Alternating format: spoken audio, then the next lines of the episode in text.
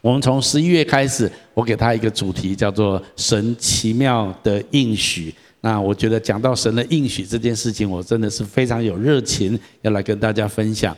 那我们在第一个礼拜啊，我们用这个主题跨越拦阻，走进应许之地。那谈到应许呢，我想在这一周第一周里面，我想先用一点时间来描述神的应许到底是什么。啊，那神的应许有哪一些很重要的特质或者很重要的本质？到底什么是神的应许呢？简单的来说，就是神所答应的事情，就是神的承诺，神说过的话。这个简单来说，我们叫做这就是神的应许。那神的应许，如果我们够了解它很重要的本质跟价值，那么。对于一个信主的人是非常非常重要的。那我觉得刚刚今天所读的这段圣经节，我觉得非常能够描述神应许的一些重要的本质哈。我们再来读一下，慢慢的读一下今天的主题经文好吗？来，我的话像雪和雨从天降下，不再返回，却滋润了大地，使五谷生长，像让撒种的有种子，让吃的人有食粮。我的话就是这样，我的话从不落空，却要成就我的计划，要执行我的旨意。从耶上帝用一个图像来描述他的话语，好像雨雪从天上降下来。那一旦降下来，就会产生后面很多的影响，产生后面很多的结果。最后的结果就是会有粮食可以吃，会有种子可以撒。啊，我想圣经用一个神用一个五千年来人类农业社会普遍的一种基因啊，一种印象的基因或者一种记忆，所有的人类都知道这样的事情，也用这样子一种图像来描述神的话语的一些很重要的特质。那从这段圣经节，我想我来归纳有几个很重要的特质。第一个标题我要给大家就是神所应许的，按着他的时间跟方式。终必成就。简单来讲，是这一句话在描述神话语、神应许的特性。我们都知道，雨雪从天上降下来的时候，接着地上就被滋润了。当土壤被滋润的时候，土壤里面的种子就会发芽，就会长大起来。然后到了一个季节的时候，它就会长出呃稻穗或麦穗。然后时间到了，就收割庄稼。然后是要吃的人就有粮食，那下一个季节所要撒的种子也就有了。我想这样子的一种呃一种循环是我们非常清楚的。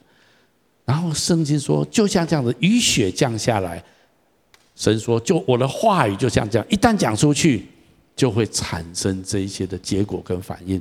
当然我们都知道，不是昨天下雨，昨天下雪，我们明天就可以收割庄稼，就有种子可以撒。有粮食可以吃，它需要经过一个季节。请你跟我说，需要经过一个季节。一样，神的话语讲出来，也不是这个话啊，明天我们就看见啊，就是这样子啊，事情就这样发生了。不，也一样要经过一个季节。可是这个季节不是呃四季这种季节，这个季节是神有他运作万事的时间跟他的方式。但是下雨跟下雪。一定会造成五谷丰收。我们华人有一句话叫做“瑞雪兆丰年”啊，就是一定会造成那个结果一样。神用这个图像告诉我们，神的话语讲出来，就是这个话语所定义的内涵一定会实现，一定会成就。只是那个时间、那个方式、那个过程，也许我们不太知道，因为神有他运作万事的方式。从这样子的一个图像。我们可以了解神应许的特质。我把它归纳一下，神的应许有几个特质。第一个有创造性，也就是神说话具有创造的能力。我们都知道，宇宙万物是用神的话语所创造的。创世纪第一章告诉我们，神用话语创造天地万物，所以神的话语本身具有创造的能力。耶稣也讲了几句话，我们一起来读一下好吗？来，因为出于神的话，没有一句不带能力的。第二句话一样，来，天地要废去，我的话却不能废去。所以神的话语有它的永恒的永恒的有效性，而且神的话语是有创造的能力的。第二个特性是神的话，神的应许是有必然性。这个意思就是说，神所应许的必然成就。一旦这个话讲出来，这句话的意义一定会成就，只是那个过程、那个时间，我们不一定能够掌握而已。我们来读一下这段圣经节，来，我的话从不落空，却要成就我的计划，要执行我的旨意。这就是神话语第二个很重要的特性，他的话不讲出来则已。如果神的话一旦讲出来，那这句话一定会成就。第三个很重要，就是必然性，也就是神的应许或神的话语是，特别是应许，它是给特定对象的，它是有带着有条件的。简单来讲，神承诺的一些事情是针对某一些特殊的对象，例如说旧约时期诸多的应许，不是给全人类的，是给跟他有盟约的以色列人。我们来读一下这段圣经节好吗？来。他们是以色列人，那儿子的名分、荣耀、诸约、律法、礼仪、应许，都是他们的。所以，上帝跟亚伯拉罕立盟约，主要是跟亚伯拉罕他的家族，最后成为他的民族立这个盟约。后来，神也借着摩西颁布律法给他们，也是跟以色列上帝的选民立这些的盟约。这里面充满神的应许。充满神的话语在这里面，所以，但是这些的应许跟这些的话语是针对以色列这个民族，是针对这个这个百姓的，是有它的特定性的。好，但是其实这只是上帝运作万事的一个过程，这好像是一个起头，做一个预表。但是后来呢，在新约时期，神的应许特别也扩大给那一些在基督里面的人。我们来读一下这段圣经节好吗？来，这奥秘在以前的世代没有叫人知道。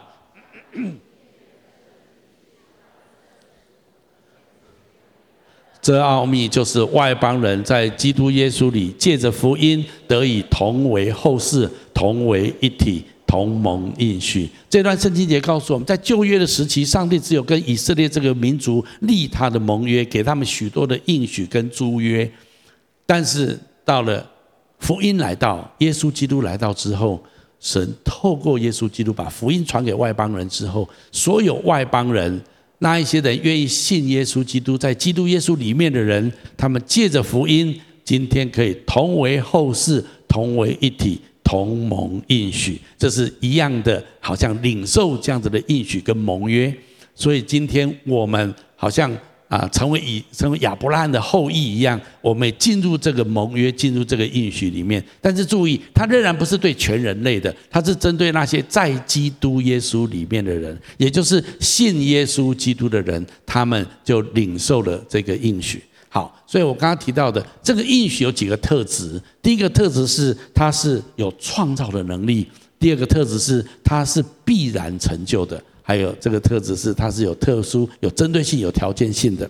好，如果针对这样子来了解之后，我们就知道神的应许真的是大有力量的。在我们生命的经验里面，我想很多人跟我一样，我们都知道，越有地位、越有权柄的人，他的讲话就越有力量。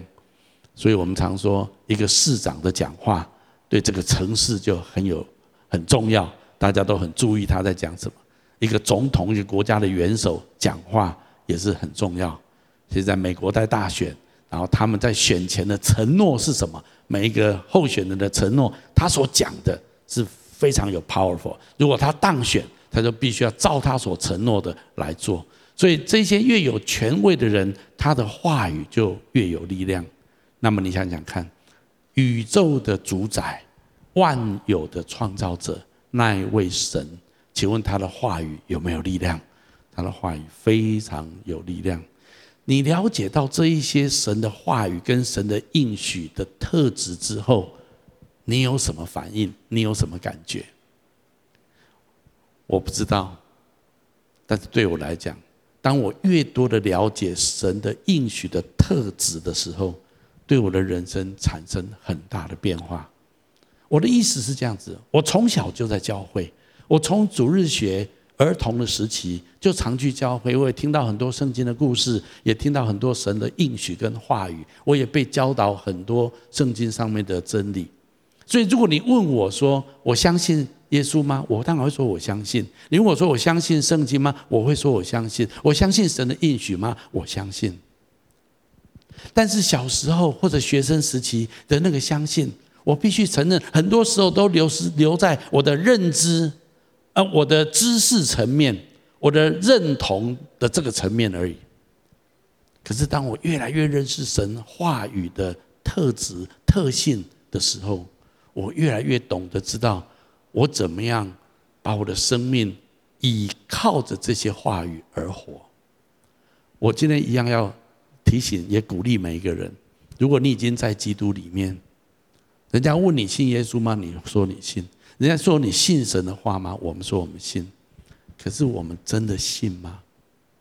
例如圣经上有没有说要先求神的国和神的义？我们需要的一切，神都会供应给我们，真的吗？啊，真的吗？啊，是啊，在教会是这样讲啊，小组这样讲。啊，是拼啊，这拼经济啊，开什么玩笑啊？不赚多一点，不存多一点，晚年怎么过活啊？哈啊，孩子要读书啊，啊，还要那那，你一切的思想，这都会做聚集在你的收入、你的职场、你的赚钱上面，还是你先求神的国和神意？有些时候可能要牺牲一点，有机会赚多一点钱的机会。我我才讲的是很多东西在我们人生里面。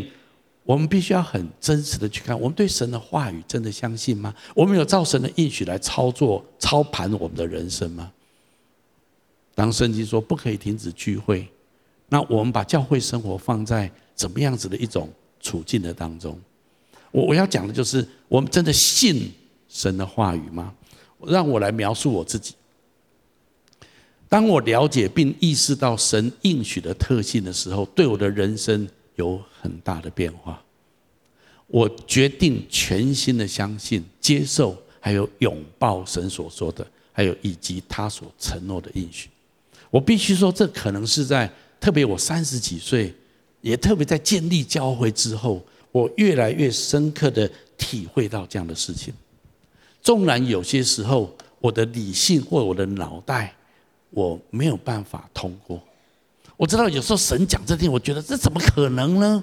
啊，这这这这这是 ridiculous，这是要求太多啊，或者这样子的生活方式怎么可能落实在我的生命里面？或者有一些觉得太不合理。我同意有很多圣经上面的教导，神的话语未必能够通过我理性的思维或者我脑袋的思维。但是当我选择全然的相信、接受还有拥抱的时候，我就把我的生命倚靠在神的应许跟话语上面。有时候别人会觉得，特别在我旁边跟我一起成长的背景当中，甚至我的家人，甚至我很要好的朋友，他们会觉得我这样子的相信啊，是那他们可能也是基督徒，他信，哎，我常常听到信可以哈，不要太迷啊，不要太迷哈，哎。好，好像有有一种这样子的，就是不要不要太信得太过，吼吼吼，那正常就好啊，不要不要不要不要不要不正常啊。OK，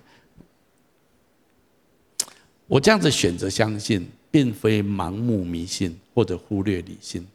当我再仔细的来思想一下，我为什么我的生命渐渐的对我对神话语的信心，为什么会越来越相信，而且越来越拥抱，我也承认这是有过程的。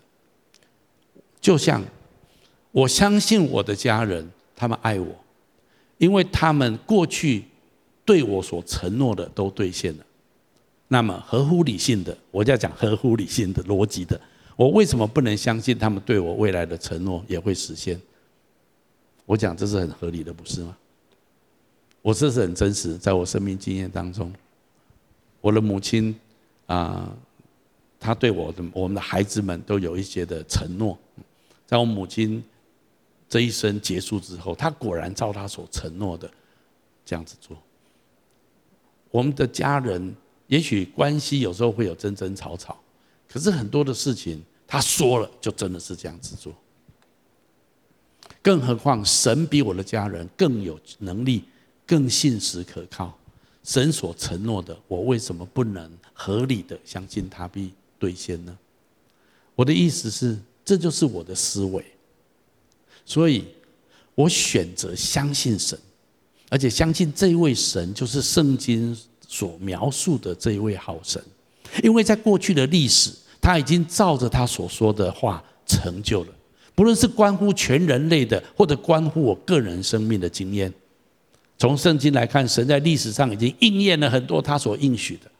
在我人生的经历里面，我也多次经历到神答应我的事情，我的祷告，我各方面的事情，神果然照他所说的成就在我身上。这些都是我非常真实的感觉。那么，很合乎理性的，我相信未来他也必如此照他所说的成就他所应许的事情，就是这样子。其实很简单，我这样讲当然很简单。但是我也必须承认，你要越来越相信神的应许，这个过程当中是有冒险性的。但是当你越冒险，你就越发现神的话是真实的。其实我觉得它的根基在关系上，因为我跟我的家人有一个很真实的关系，所以我们彼此的话我们就信得过。如果你真的跟神之间有一个很真实的关系，不是只是知识上。只是一些理性上的认知而已，是你跟神之间有一个真实的交往，你认识这位神，那么你对于他的承诺，对于他的应许，你就会有更强大的信心，你就可以更多的放心的把自己的生命放在他话语的承诺跟应许上面。如果这样子，你的人生就领受了神的应许。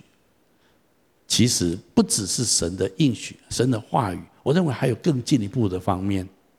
当我越年长，当然现在没有很年长了哈，虽然一直不承认，但是还是有一点年纪了啊。我必须承认，我对万事万物的看法不会比他有智慧。我常常有时候很钦佩有一些人，他们觉听起来他们好像比神聪明啊。他们觉得圣经的话虽然这样讲，but 啊，嗯。哦，那他就很多自己的论述，很多自己的诠释，把自己的感觉、自己对人生的看法融入神的话里面，产生一套他自己对圣经的诠释。我常常为他捏一把冷汗。哦，你比神聪明多了，好 厉害。OK，我们有比神聪明吗？我们有比神有智慧吗？当我越年长一些，我就越知道我何等需要。俯伏敬拜，谦卑下来，承认我的眼光跟角度没有他的眼光跟角度。我也更多的发现，他的话怎么说，事情就会怎么成就，不论看起来多么不可能。这是我学会的一件事情，这很难用一两句话来描述。但是我已经做出选择。很多时候，圣经上的话，神的应许。跟我的价值观、跟我的感觉格格不入，特别在这个世界的当中，在这个时代的里面，你会发现神的话语、神的应许，跟这个世界的潮流、跟这个世界主要的思潮是何等的干戈，何等的不同。我很难理解神的话为什么这样讲。这世界说的岂不是更合理吗？岂不是更更中听吗？而且这个感觉是何等的真实。可是神的话却偏偏这么说。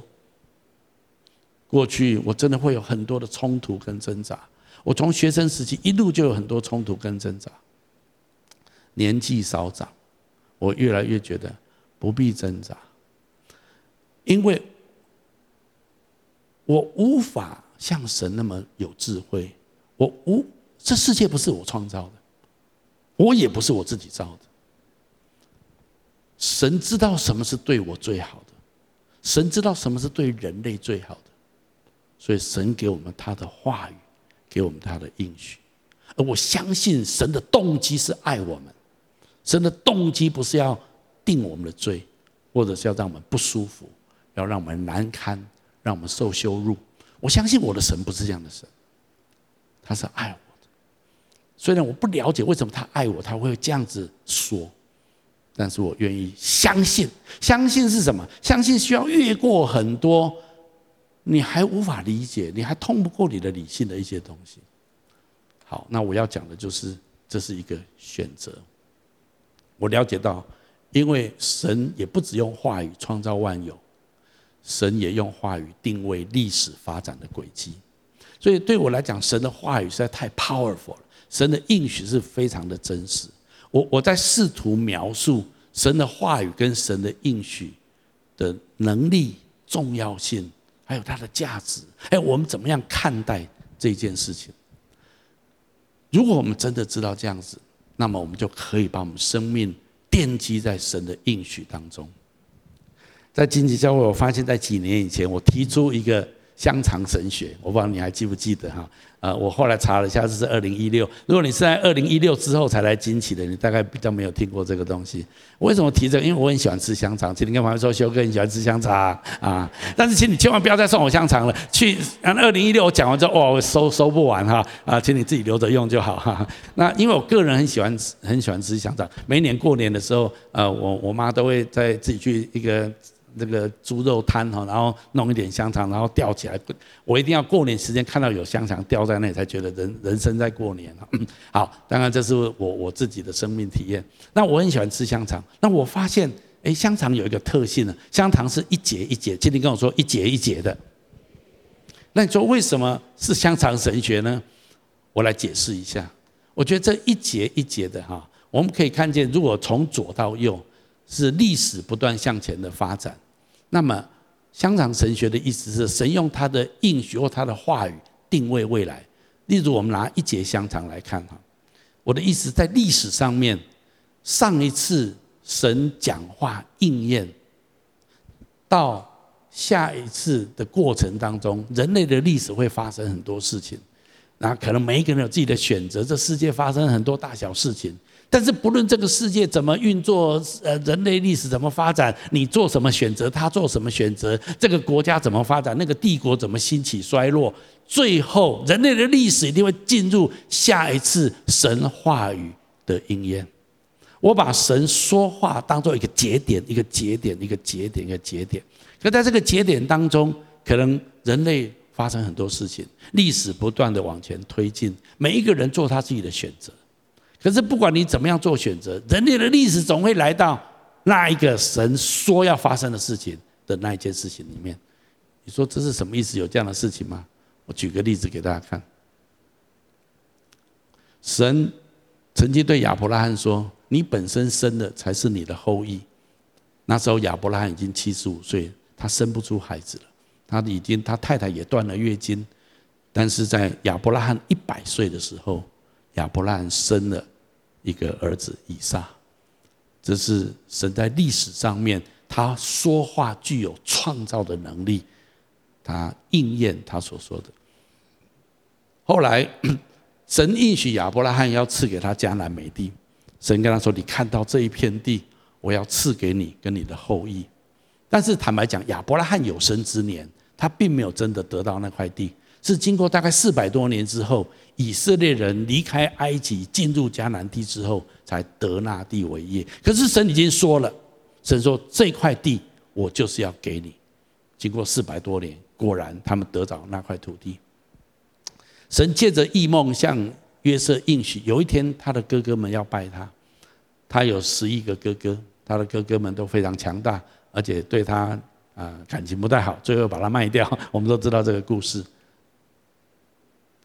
哥哥们，因为当时候有埃有饥荒，他们去埃及买粮食，结果他们万万没有想到，他们卖掉的那个弟弟，正是现在在卖粮食的那个埃及首相、埃及宰相，他们都必须跪下来请求他卖粮食给他们。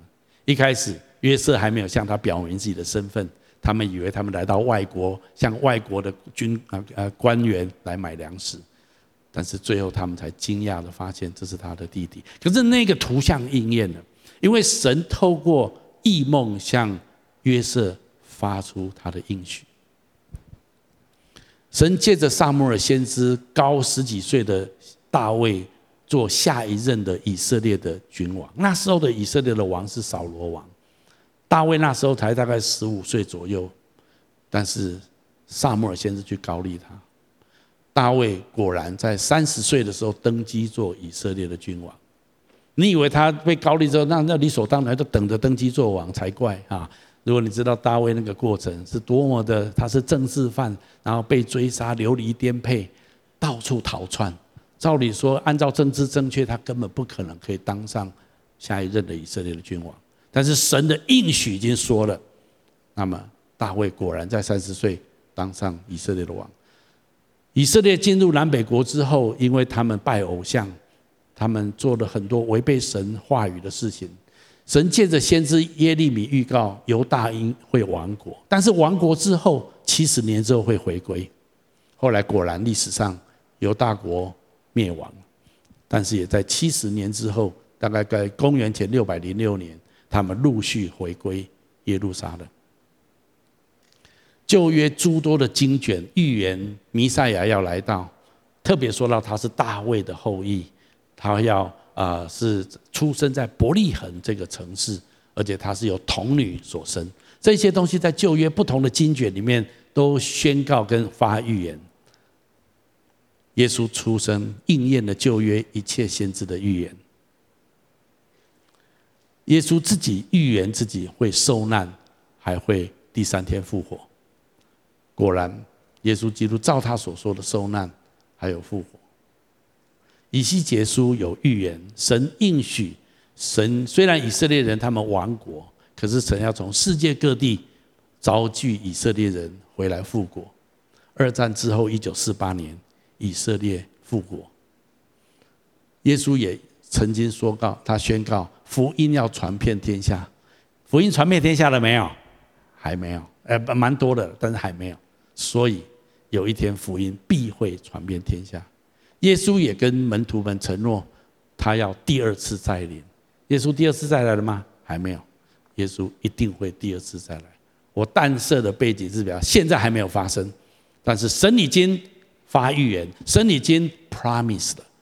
所以神在历史上面所做的，神用他的话语定位人类的历史的未来。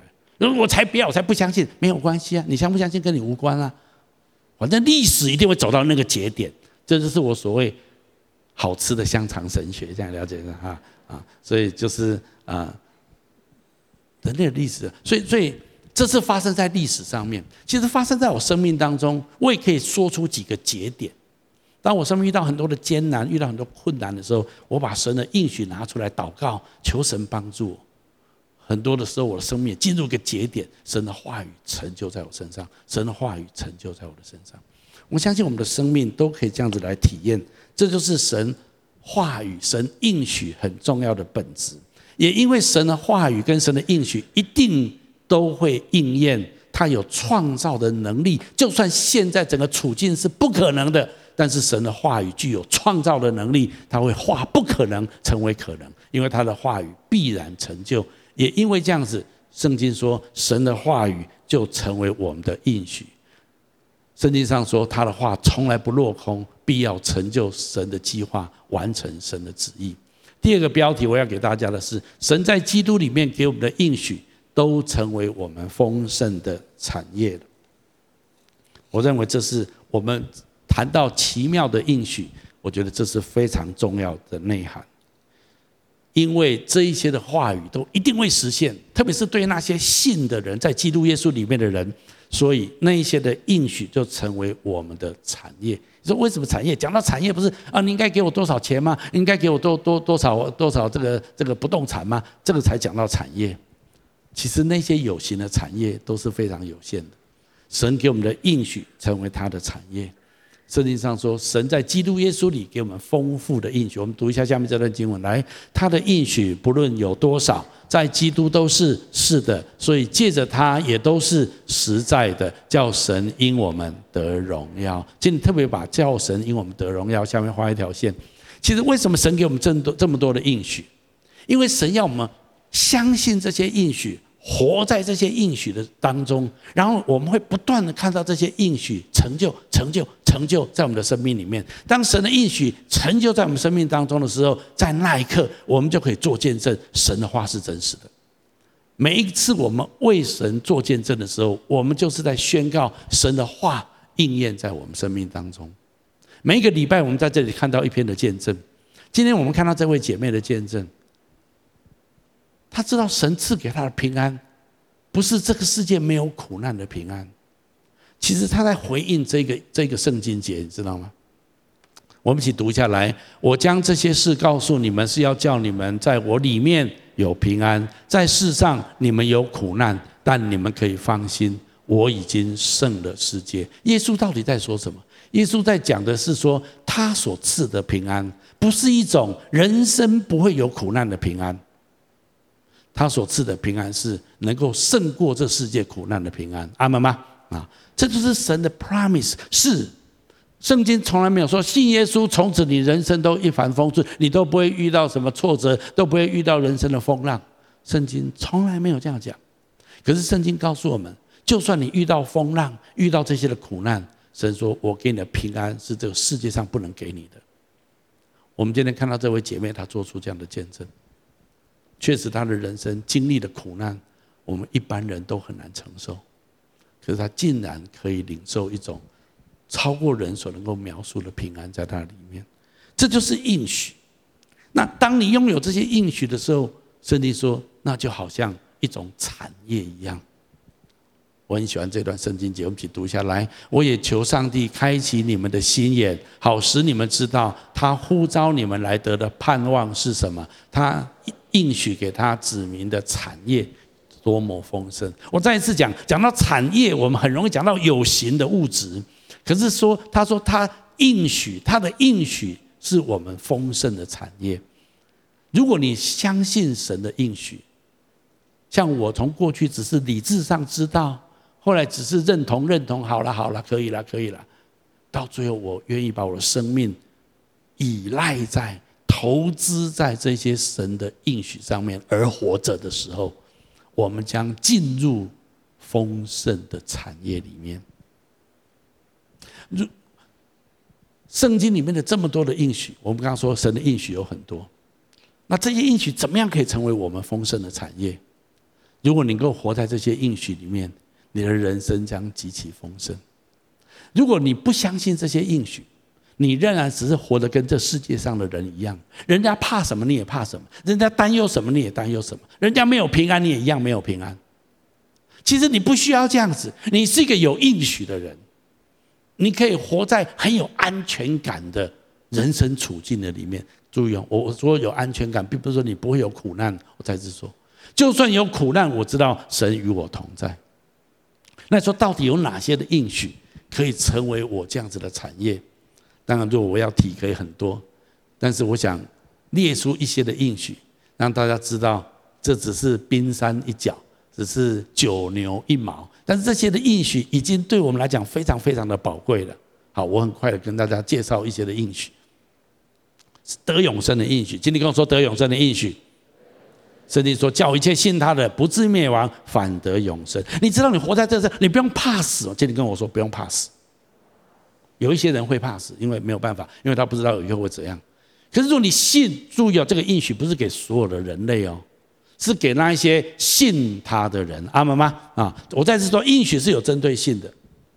我自从国二以后，我摸着我的良心说，我从国二以后我就不怕死。坦白讲，还有点希望早一点死，因为去了好得无比。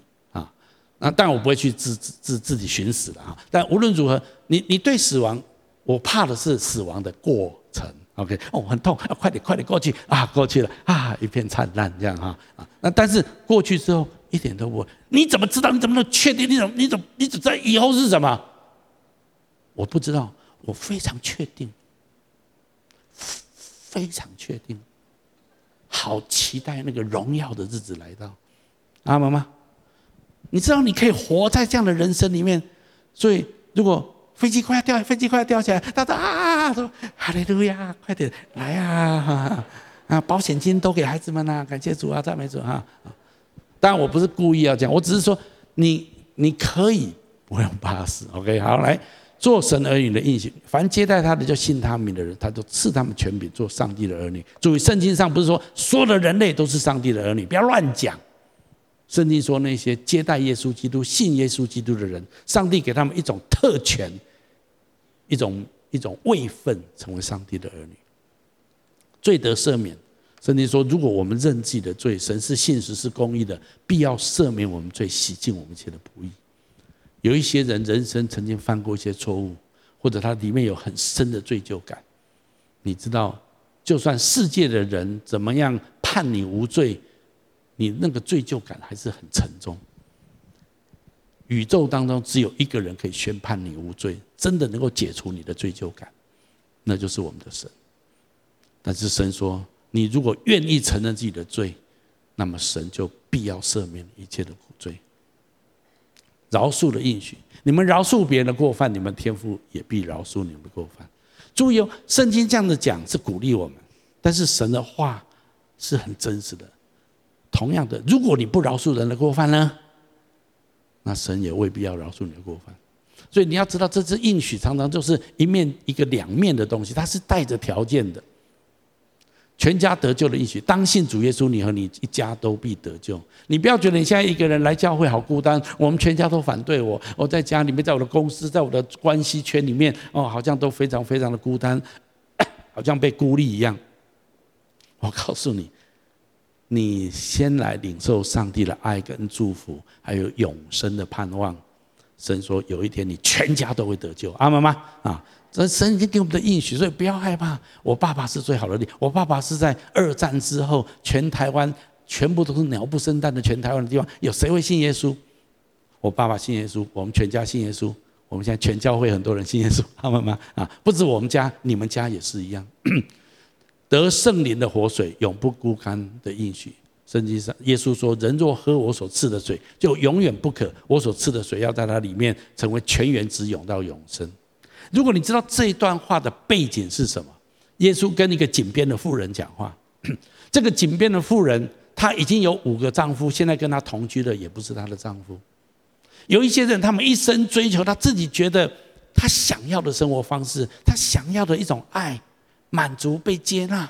有些人是追求金钱，有人追求情欲，有些人追求被被被被爱、被保护。但是最后你会觉得空虚。你会觉得虚空，因为这一切都没有办法真实给我爱，都没有办法真实给我安全感。这世界上没有任何人、任何事物可以真实填满你内心的空虚。耶稣说：“只有赐你给你的活水，要在你里面涌如泉源，之涌到永生。”你如果希望活出一个不必虚空、空虚感淹没的人生，不是你今天赚多少钱，你多么丰功伟业。那一天，有一天都要过去。你心里面知道很空啦，除非你认识了这一位有活水泉源的耶稣基督，你里面才会有真实的满足感。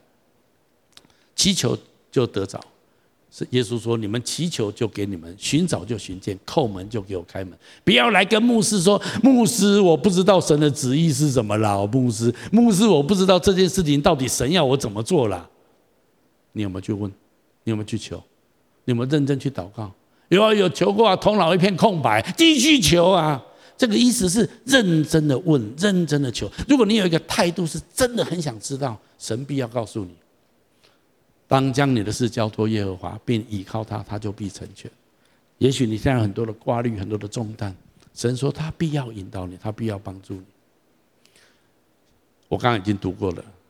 你能够，如果你希望活在这个世界上，不愁吃不愁穿不愁晚年没人照顾，你最聪明的方法就是你活着求神的国和神的义。我在上个系列讲到财务，我特别讲这一方面。求主是我们得安息的应许，凡劳苦担重担的，可以到我面前来，我就使你们得安息。你现在亲友当中有哪一些人压力重到快要崩溃了没有？有一些人快要忧郁，已经快要完蛋了。好不好？把他们带到主面前来。神答应他们，在基督里面，他要得着安息。神赐出人意外的平安的应许。这段圣经我们也常常读，这是我人生第一个会背的经文。这个经文我国二会背之后，陪伴我的人生直到今天。任何我心中有忧虑、有挂虑、有重担的时候，我都背这个圣经节，然后把这些重担、忧虑、挂虑全部都祷告交给神。阿门吗？那也许神做事的方法跟我的想法不一样，所以为什么叫做出人意外的平安？因为是我意料之外，但是是平安的结果，这是神的应许，这是很强大的应许。等候神必重新得力，多给的神就必要多给我们。孝敬父母哦，我告诉你，如果你想活在这个世界上很蒙福，而且活很久，特别活很久，OK，好吧，哈，活很久，我告诉你，尊敬你的父母亲，奉养你的父母亲。我告诉你，这不是我说的，是圣经说，是第一条带应许的诫命。这个世界上很多人，爸爸妈妈让他丢来丢去。我我知道每一个家庭的处境不一样，可是你一定要尊敬你的父母亲，尽你做人子的本分。注意，圣经不是说孝顺哦，啊，顺是百依百顺，圣经没有说孝顺，圣经说孝敬啊，就你要尊敬你的父母亲，但是不是他所说的你都要照办。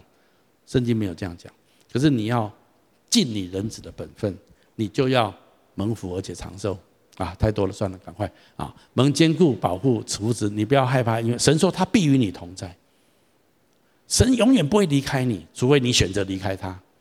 其实就算你离开他，神也藏在你旁边了。蒙允许的应许，谁敬畏耶和华，耶和华必指示他当选择的道路。我再次说。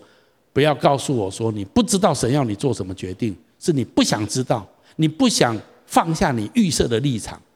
如果你愿意放下你预设的立场，神一定会让你知道你要选择什么道路。这里说他即将又宝贵又极大的应许赐给我们，叫我们可以脱离世上从情欲来的败坏，就得与神的性情有份。这一出生，这个应许是最强大的应许，在今天这个时代。今天这个时代告诉我们，我里面有强大的欲望，我里面有强大的感觉。这个感觉让我，我想做男生就男生，做女生就女生。我想跟谁下床就可以跟跟跟谁上床。我有性自主权，我有自己快乐性快乐的权利，这是我的基本人权。你可以这样子啊，但是你就收拾你人生悲惨的下场。但是神。说你可以不用这样子，我怎么可以？我做不到啊！我就是有很多的欲望跟感觉在我的里面呢、啊。神说我要把我的圣灵的大能放在那里面，我要让你跟我的性情有份。神的性情是什么？请你跟我说圣洁。你注意哦，神的圣洁是完全的圣洁。我们觉得在神里当然可以圣洁啊，你是神啊，你当然可以圣洁啊。可是我是人啊，我有很多欲望啊。你注意哦，耶稣跟门徒在一起的时候。耶稣跟门徒说：“你们要完全像你们的天父完全一样。”我要是彼得，我一听耶稣这样子，而耶稣你是上帝的儿子，你可以很完全，你一百分。Excuse me，我是人类哈，我很多肉体哈，我我我不可能像你这样的完全。耶稣有没有因为彼得跟门徒们不可能那么的完全，以至于耶稣说：“好，我一百分，你五十分就好。”耶稣我们这样讲没有？耶稣说：“你们要完全像我天赋完全一样。”在另外一处圣经节，圣经也说：“你们要圣洁，因为你们的父是圣洁的。”阿门吗？这怎么可能？怎么可能？我怎么可能？我们只是我们怎么可能圣洁？我告诉你，如果你不可能，耶稣就不会讲这种话。如果你不可能去使万民做主的门徒，神就不会把这个命令给门徒。为什么耶稣讲这句话？因为你是可能的，我怎么可能？因为你里面有圣灵大能的同在。圣经上说：“靠着那加给我力量的，我凡事都能做。”阿们吗？你说我不可能，我里面充满各种不同的欲望跟不同的感觉，你被骗了。撒旦最厉害的就是骗你，因为你的感觉很真实，你的欲望很真实。这个世界告诉你，你里面的感觉，你里面的欲望，就是你的真我。释放它，做你自己，那就是真实的你。最大的谎言就是这个。耶稣说：“如果你要做真实的你自己，就是要舍己背起十字架来跟从我。”阿门吗？因为失去生命的将得着生命，想要拥有自己原来的感觉跟生命的，至终要失去他的生命。很难听啊！我同意圣经的话很难听，耶稣的话很难听啊。可是我们不能够给这个世界赐好的。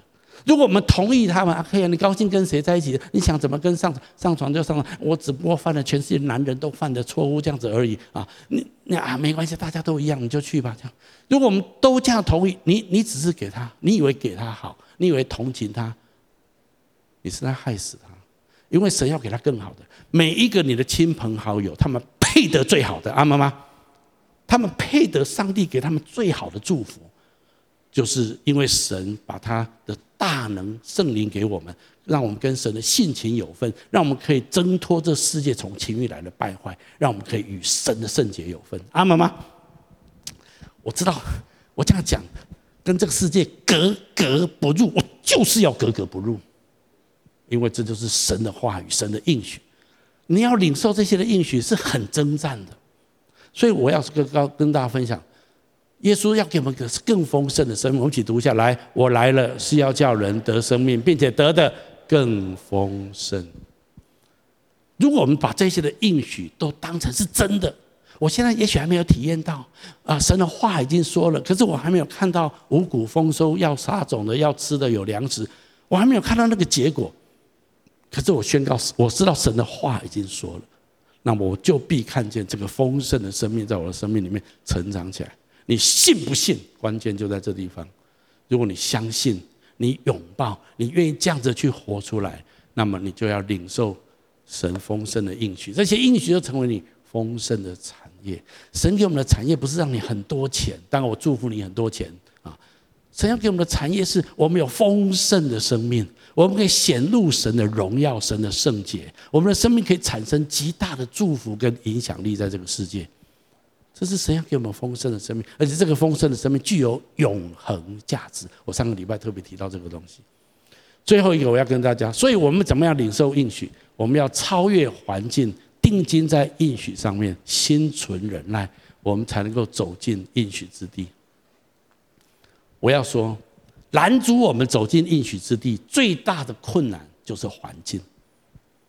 我们看到现在的处境，我们看到外面、里面的实际的状况，我们会觉得不可能。我们都上胆了，我们都觉得神的话讲得这么好，讲得这么理想性，那怎么可能做得到？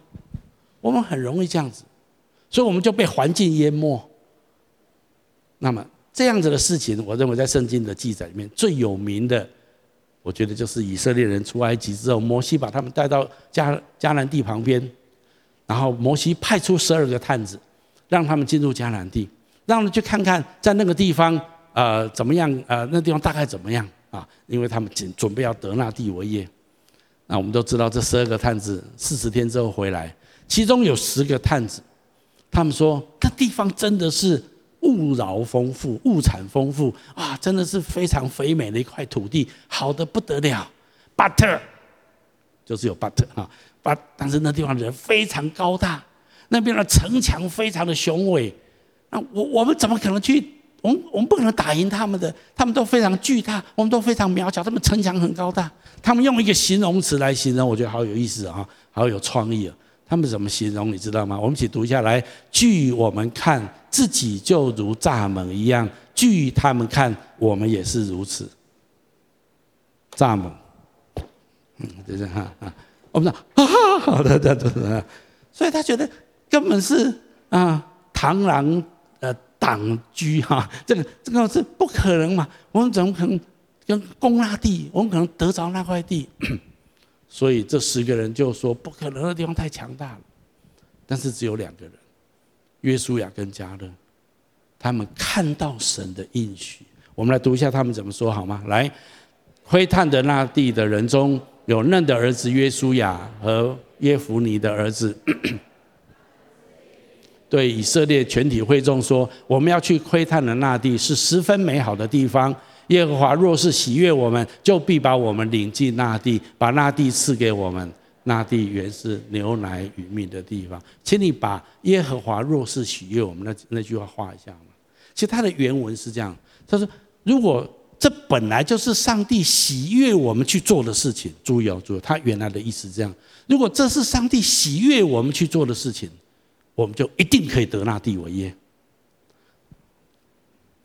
如果圣洁生活是上帝喜悦你去做的事情，请问上帝喜不喜悦？经营幸福美满的婚姻跟家庭，是不是上帝所喜悦的事情？我说不可能，我现在家庭已经快崩裂了啊！我我的圣洁生活是非常遥远啊。但是你知道，上帝这是上帝喜悦你去做的事情啊！你觉得圣洁的生活好像巨人像我像蚱蜢一样，幸福美满的家庭好像巨人像我像蚱蜢一样，是吗？还是你说？如果这是神喜悦我去得为业的地，那么他必把我领进那地方得那地为业。阿们吗？你知道应许就是要这样得的。我们都知道后来以色列人果然可以进入迦南，当然这又对 delay 了四十年，因为他们不相信。约书亚最后带领以色列人进入迦南地，攻城略地，最后把整块迦南地全部拿下来。约书亚晚年的时候讲了一句话，我们去读下来。我现在要走世人必走的路，你们是一心一意的知道，赐给你们的话，没有一句落空，都应验在你们身上。让我告诉大家，你要领受神丰盛的应许，最大的拦阻就是环境，外在的环境跟里面的感觉。如果你一直的强化环境的困难，一直的强化你里面觉得不可能的思维。你没有定睛在神的应许上面，你不知道神喜悦你去得那地，神喜悦你做一件上帝喜欢你做的一件美好的事情。虽然看起来是 mission impossible，可是如果你愿意去得那地为业，神必与你同在。就算他是巨人，你是蚱蜢，你也可以把它踩下去啊！这叫做反踩啊！其实如果你仔细看圣经哈，加勒跟约书亚，他用另外一个形容词来形容，他不是用巨人跟蚱蜢。他是说，我们可以把他们吃了，哇！蚱蜢吃巨人，你知道吗？啊，那他的他们可以成为，我们可以，他们成为我们的食物，吃了之后我们会壮大起来。你知道这就是一个不同的眼光。那为什么加勒跟约书亚会这样说？因为他们知道神的应许，神本来把他们带领他们出埃及，就是要得那块地。神早先应许他们的祖先亚伯拉罕，就是把那块地已经答应给他们了。今天在基督耶稣里。神已经应许我们很多，包括圣洁的生活，包括丰盛的生命，包括你生命的被成全，神迹奇事随着你所讲的路径，你的全家要蒙受祝福。神已经诸多的应许给我们了。也许很多领域我们觉得啊，这还很难，这还离很远，但是不要怕。如果我们相信神的应许，那我们继续这样子来往前，神必与我们同在。这就是我们需要信心的地方。所以圣经有一句话，我们一起读下来：人非有信，就不能得神的喜悦。因为到神面前来的人，必须信有神，而且信他赏赐那寻求他的人。所以请你跟我说，信心很重要。信心要超越环境。如果你只看环境，你绝对不会有信心的。你摸你把整自己里面的感觉，你一定不会有信心啊！我这么弱，哦负，这么负面，哦，这么的有限，我怎么可能？你看自己看环境，你都觉得倒下来。可是你要定睛在神身上，你要相信神，相信神的应许。所以同样希伯来书最后我要读这本这一句话来。所以你们不可丢弃，存这样的心，必得大赏赐。你们必须用忍耐，使你们行完了神的旨意，就可以得着所应许的。我真的是期待每一位金奇家人，每一位弟兄姐妹、来宾朋友，我们的一生是这样子。这一切的奇妙的应许都成为我们丰盛的产业，而且每一个应许都活生生的落实在我们的生命当中。我们有一天到天堂的时候，我们可以跟神跟万民做见证，上帝的话真实可靠，每一个神的应许我都经历到了。阿门吗？如果是这样的，你一定拥有一个极其丰盛的人生。我们一起来祷告。阿爸父神，我再次奉你名祝福每一位亲爱的来宾、朋友、弟兄姐妹，主帮助我们，打开我们的眼睛，让我们看见我们在基督里面的产业是何等的丰盛，帮助我们定睛在你的应许身上，主让我们超越环境，忍耐到底，直到看到你的应许成就在我们生命中。好不好？请大家继续把眼睛闭着，在我预备这篇信息的时候，灵里面有一些的感动，让我用一些话来鼓励我们当中一些人。首先，第一种人，我觉得我们当中有人，你的人生目前正走在人生的低谷，而且是非常低的低谷，对你来讲，似乎人生一切都失去了。在你目前的处境里面，你几乎看不见盼望，你几乎被环境的困难整个淹没了。在你这样的处境里面。我相信今天圣灵要我在这地方告诉你两个神的应许，是特别要给这样子的人。第一个应许就是耶稣自己说，在信的人凡事都能。所以我要鼓励你，对神要有信心，不要看环境，不要看自己，再一次的信靠神。第二个应许，我刚刚有读到了一段圣经节，就是当将你的事交托耶和华，并倚靠他，他就必成全。这在诗篇第三十七篇第五节，都特别要强调，并倚靠他。你要起来祷告，把你现在的低潮跟困难来交托给神，而且你要仔细的来倚靠神，来走过这段路程。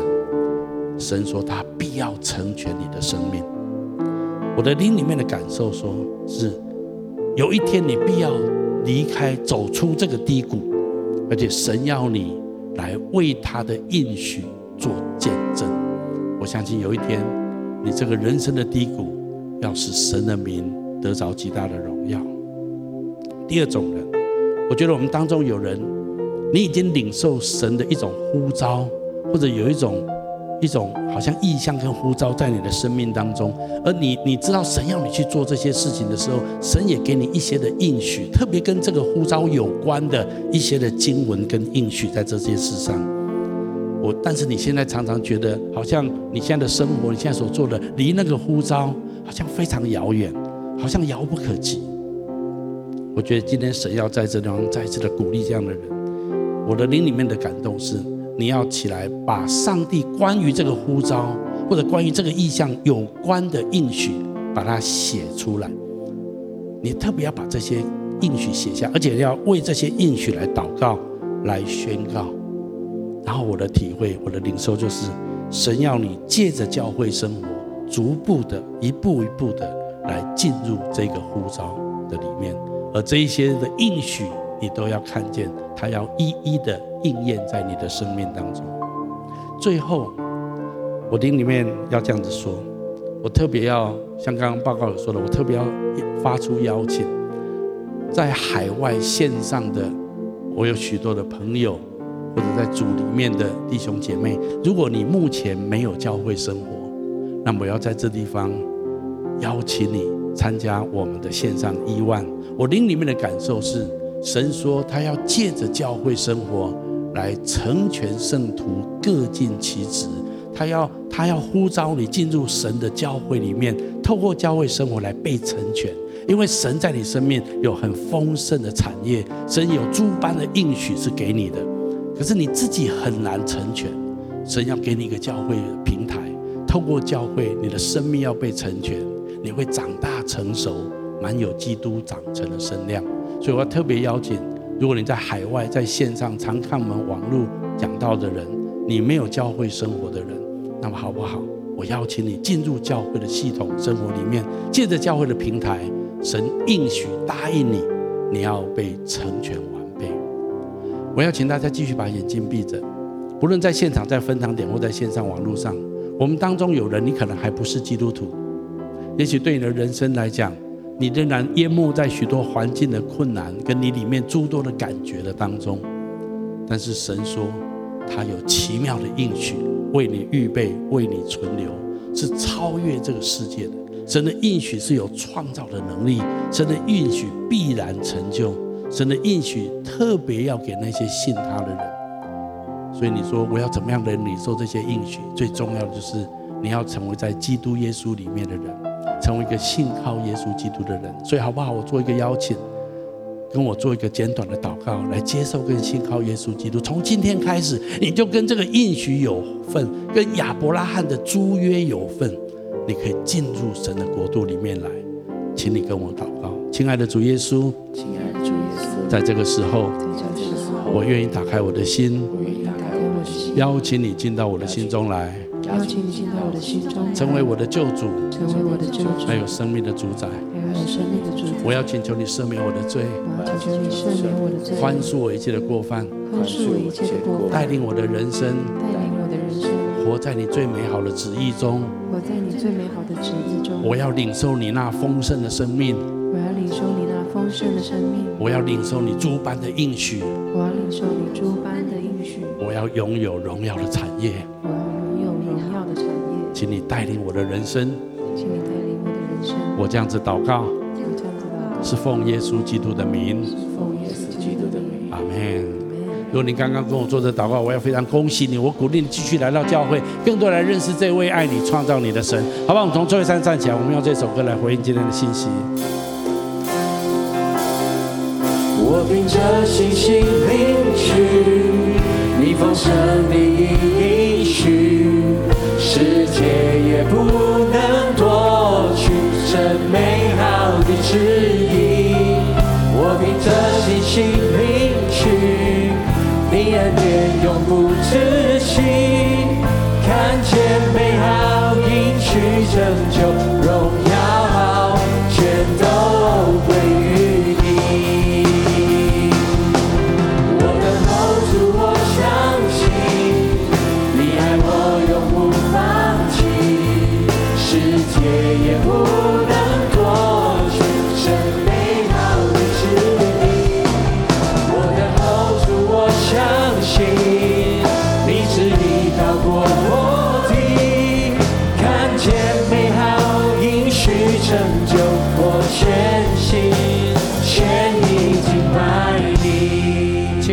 父神，我奉你的名祝福每一位亲爱的来宾、朋友、弟兄姐妹。